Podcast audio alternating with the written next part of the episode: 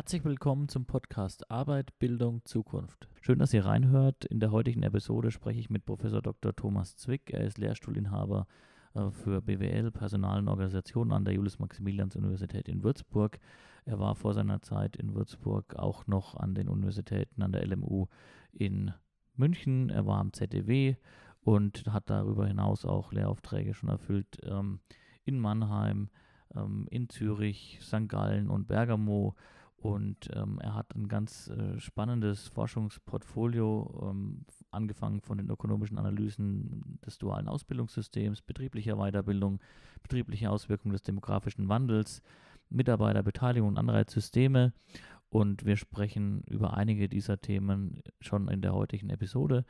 Ihr werdet in den nächsten vier Episoden in kleineren Abschnitten die Diskussion von mir und Herrn Professor Zwick äh, hören können.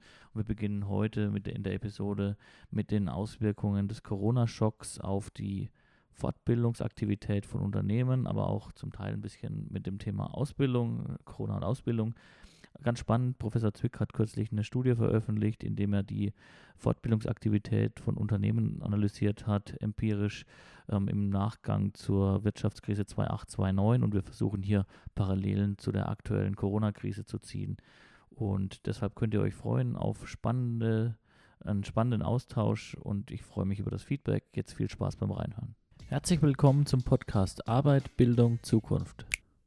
Äh, Herr Professor Zwick, vielen Dank, dass Sie ähm, sich die Zeit nehmen und heute bei dem Interview mitmachen und Teil des Podcasts dann auch sind.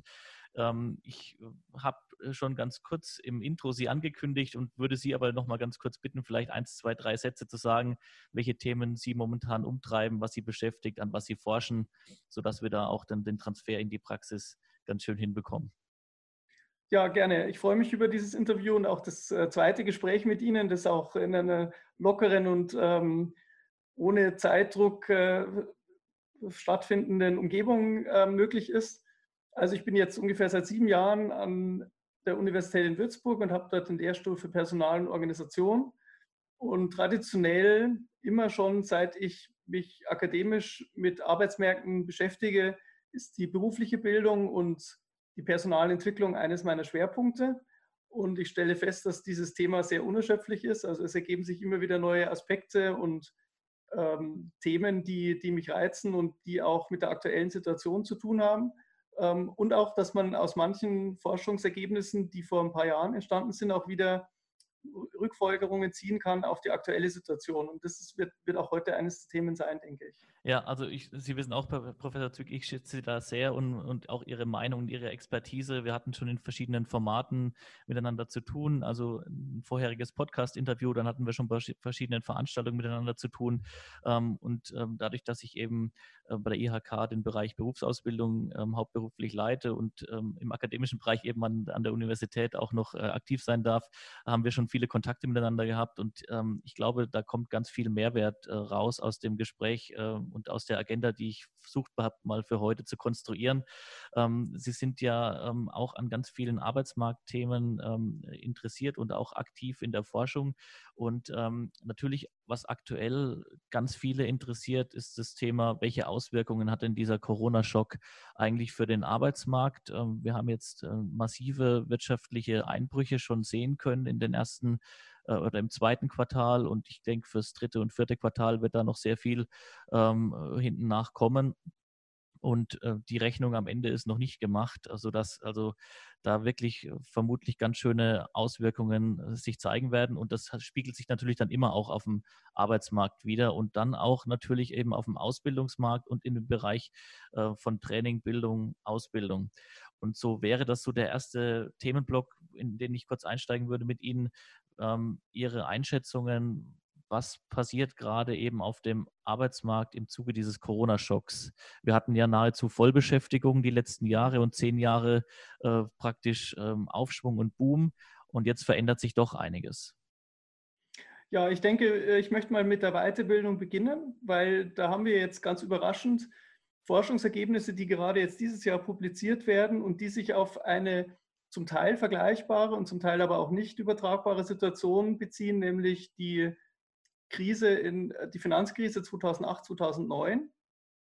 Auch dort ein sehr überraschender für die Unternehmen von außen kommender Schock, der zu massiven Umsatzeinbrüchen und auch Zukunftsängsten geführt hat und allerdings sehr schnell wieder auch verschwunden ist.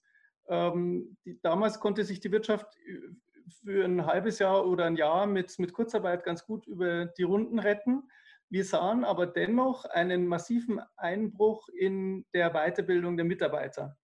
Und mhm. ich, ich vermute, dass auch dies wieder, auch in der aktuellen Krise, ein Effekt oder eine Folge ähm, der Unsicherheit und auch der, der wirtschaftlichen Verwerfungen sein wird.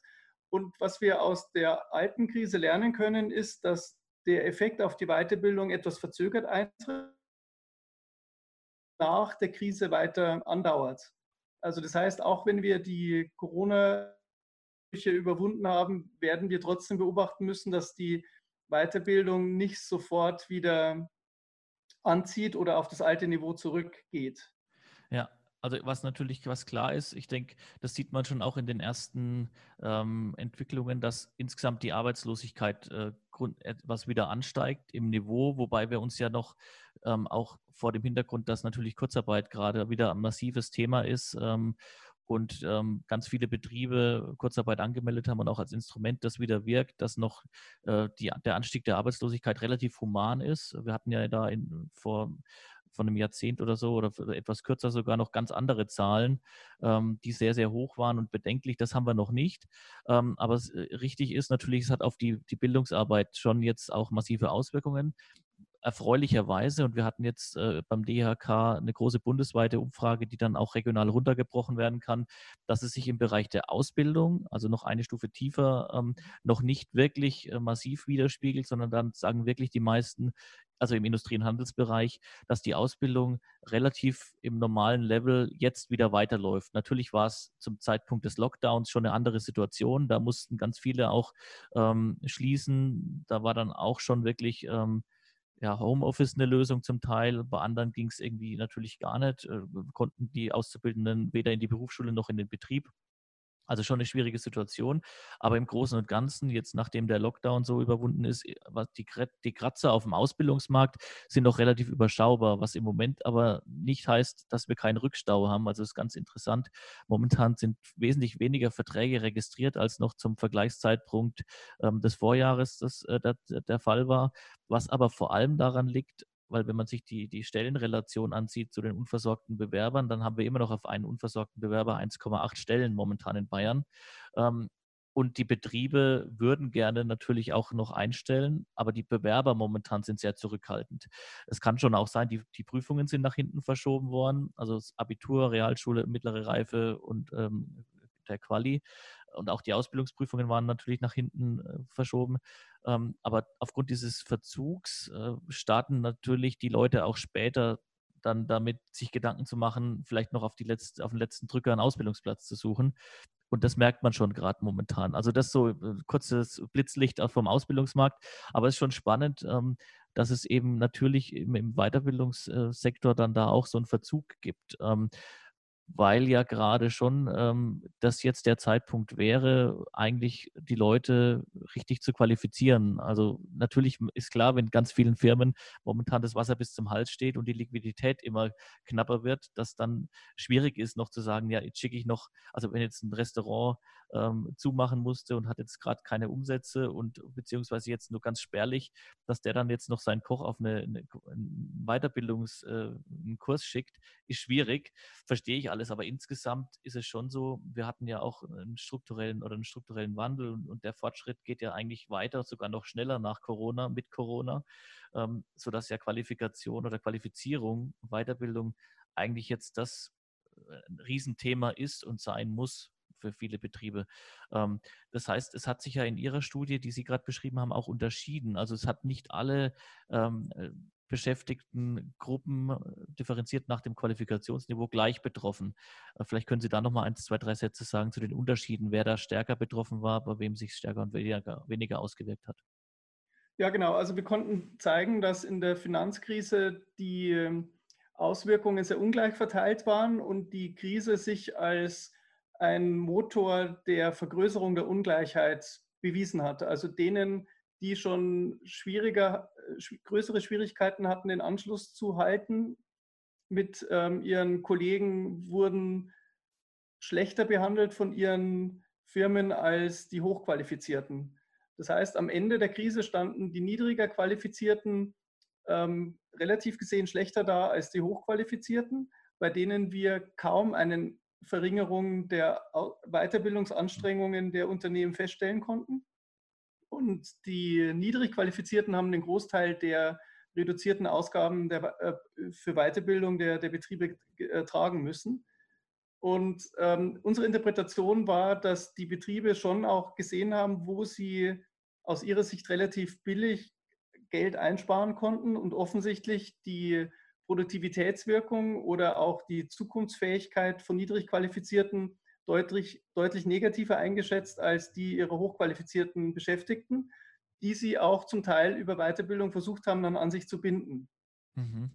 Und wo wäre denn jetzt so ein Unterschied zur jetzigen Zeit? Weil ich denke, es der Schock unterscheidet sich natürlich auch ganz äh, ja. massiv von dem, was wir da vorher erlebt hatten, ähm, wo wir ja einen ganz tiefen äh, Dip hatten und dann relativ schnell einen Aufschwung wieder. Und ähm, insbesondere ja der, der, private Konsum uns da immer gerettet hat in Deutschland, sage ich jetzt zumindest durch die, die Krise. Jetzt haben wir eine andere Situation, ähm, wo wir ja Anfra Nachfrageseits und Angebotsseits äh, einen deutlichen Rückgang verspüren.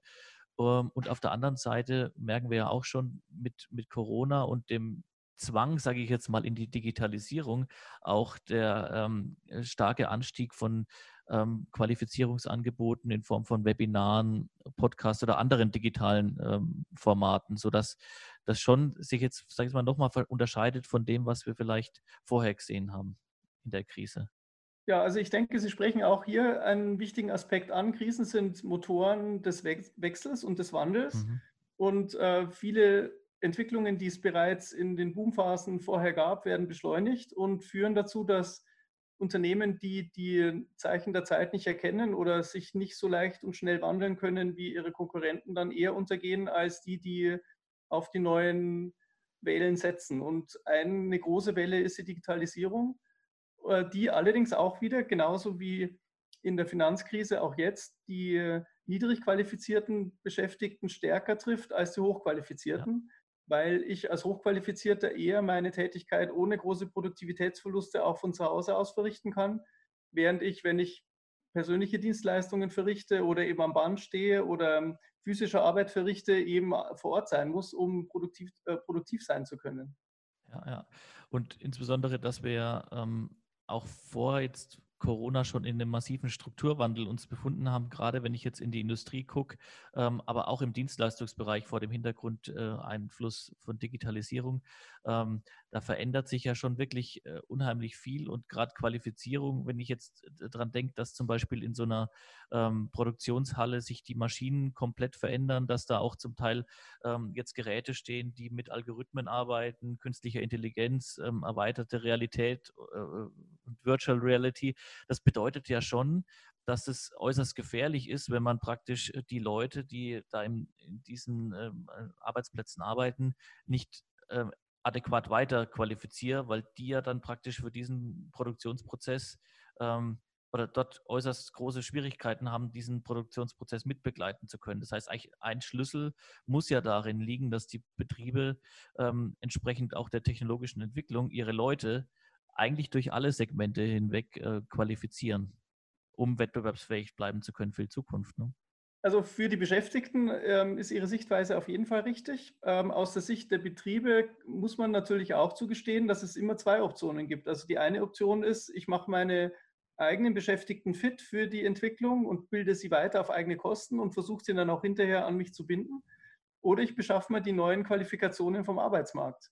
Hm. Und gerade bei niedriger qualifizierten Beschäftigten besteht immer die Gefahr, dass es billige und fähige und auch billig zu habende Leute am Arbeitsmarkt gibt, die die neuen Fähigkeiten mitbringen. Und ähm, dann bin ich als niedrig qualifizierter Beschäftigter einfach zu teuer oder die Weiterbildung ist zu aufwendig, um mich fit zu machen. Was aber auch bedeuten würde, dass es die Verantwortung schon auch bei jedem Einzelnen äh, von uns ja. selbst liegt. Also man muss ja nicht nur die Qualifizierungsmaßnahmen ähm, in Anspruch nehmen, die der Betrieb mir vielleicht stellt, sondern ähm, ich habe darüber hinaus ja auch noch ein paar Stunden am Tag, wo ich mich vielleicht mal, wo ich mir ein Buch mal durchlesen kann zu einem bestimmten Thema, wo ich vielleicht mir mal ein YouTube-Video anschauen kann, zu was ist künstliche Intelligenz. Es gibt ja zum Beispiel ähm, jetzt auch dieses, ähm, weiß nicht, ob Sie das kennen, Elements of AI. Das ist äh, so eine Plattform, die äh, in Finnland, glaube ich, entstanden ist, die ganz schön multimedial darstellt, was künstliche Intelligenz überhaupt ist, wo es in unserem Alltag Einzug hält ähm, und was dahinter steckt und welche Möglichkeiten da sind, um auch so diese Ängste vor neuen Technologien abzubauen. Das alles ist kostenfrei, mittlerweile sogar, glaube ich, auf Deutsch übersetzt. Da waren auch die Industrie- und Handelskammern mit beteiligt, sodass mhm. das praktisch jeder sich angucken kann. Also das, was ich meine, ist praktisch, äh, jeder Einzelne von uns hat auch für seine Karriere selbst oder seine Entwicklung eine große Verantwortung. Und in der heutigen Zeit kann sich praktisch ja keiner mehr leisten, stehen zu bleiben, weil sonst entweder kommt jemand anders auf dem Arbeitsmarkt, wobei die letzten Jahre natürlich auch der praktisch leergefegt war und es schwierig war, da Leute zu bekommen, selbst im niedrig äh, oder vermeintlich niedrig qualifizierten Segment. Das könnte sich aber auch wieder etwas ändern, aber ich denke vor allem im Blick, Hinblick auf ähm, Substitutionseffekte durch Maschinen auch äh, oder Algorithmen. Wenn ich selbst in Anführungszeichen nicht die Motivation habe, mich da weiter zu qualifizieren und mich in Anführungszeichen ähm, nicht verändern möchte, dann riskiere ich momentan sehr viel. Also ja, das kann ich wirklich auch nur sehr unterstützen und auch aus der eigenen Forschung gibt es hier ganz offensichtliche ähm, Evidenz, dass genau diese Effekte auftreten. Und zwar möchte ich hier konkret eine ähm, schon ein bisschen weiter zurückliegende technische Revolution nochmal erwähnen, die Einführung von CAD, also die computerunterstützten Zeichenprogramme, die mhm. Leute, die selber gezeichnet haben an ihren Zeichenbrettern, ähm, eben arbeitslos machen hätten können, wenn diese Leute gesagt hätten, ich mache mein Zeichentätigkeit ähm, analog weiter und äh, alles andere interessiert mich nicht. Was konnten wir beobachten? Ähm, diejenigen, die daran festgehalten haben, also die gesagt haben, ich mache es analog und die neue Technik ähm, interessiert mich nicht, ähm, haben Lohneinbußen in, akzeptieren müssen falls sie überhaupt ähm, weiter beschäftigt wurden oder sind tatsächlich entlassen worden und mussten dann in einem anderen Bereich oft eben auch äh, überqualifiziert dann sich eine neue Tätigkeit suchen. Also die meisten von denen, die sich nicht weitergebildet und umgeschult haben als Analogzeichner, wurden entweder unter schlechteren Bedingungen weiter beschäftigt finanziell ähm, oder mussten dann sich eine Tätigkeit woanders suchen, wofür sie eigentlich nicht qualifiziert waren diejenigen, die sich weitergebildet haben und ähm, die Digitalisierung ähm, in Eigeninitiative dann mitvollzogen haben, konnten im Prinzip ohne Lohneinbußen weiterarbeiten. Ähm, allerdings sind diejenigen, die mit den neuen Techniken aus der Ausbildung kamen, da waren ja auch die Industrie- und Handelskammern damals sehr aktiv und haben das flächendeckend auch bei kleineren Betrieben ermöglicht, dass diese neuen Techniken auch dort eingeführt werden konnten. Ähm, die, die großen, größten Profiteure waren die neu auf den Arbeitsmarkt tretenden Fachkräfte. Mhm. Und auch bei der künstlichen Intelligenz werden wir, denke ich, ein ganz analoges Muster sehen, dass wenn ich als Beschäftigter nicht aus Eigeninitiative heraus flexibel bin, dann kann ich möglicherweise Glück haben und noch weiter beschäftigt bleiben, aber ich werde Lohneinbußen im Vergleich zu den neuen Weitergebildeten oder den neuen Generationen an Fachkräften akzeptieren müssen. Oder ich werde entlassen und muss mich ganz neu orientieren und in einem anderen Bereich arbeiten, in dem ich möglicherweise nicht, nicht gut qualifiziert bin und auch dort Lohneinbußen akzeptieren muss. Also deswegen der Hinweis darauf, Eigenverantwortung und die, die Initiative, mich mit meiner eigenen Situation und Beschäftigungsfähigkeit auseinanderzusetzen, kann ich da nur unterstreichen. Ja, also das ist so die Perspektive eben jetzt des, des Individuums, der einzelnen Person und auf der anderen, also hinsichtlich der Bedeutung eben von Bildung. Hey, an der Stelle machen wir einen kurzen Break. Schön, dass ihr reingehört habt und ich freue mich auch, wenn ihr in der nächsten Episode wieder reinhört, im zweiten Teil mit Professor Zwick, wo ich dann mit ihm über das Thema Bindungseffekte von betrieblicher Fortbildung sprechen werde. Also macht's gut und bis zum nächsten Mal. Ciao. Hey, danke fürs Reinhören. Wenn es euch gefallen hat, würde ich mich sehr freuen, wenn ihr euch die Mühe macht und mir eine Bewertung hinterlasst auf den entsprechenden Podcast-Seiten, also entweder bei Spotify, Soundcloud, Google Podcast, Apple Podcast oder den anderen. Ich würde mich auch sehr freuen, wenn ihr den Podcast abonniert und weiterempfehlt. Und ich freue mich auch über die Kontaktanfragen bei LinkedIn, Facebook, Instagram und Twitter. Also macht's gut und bis bald. Ciao.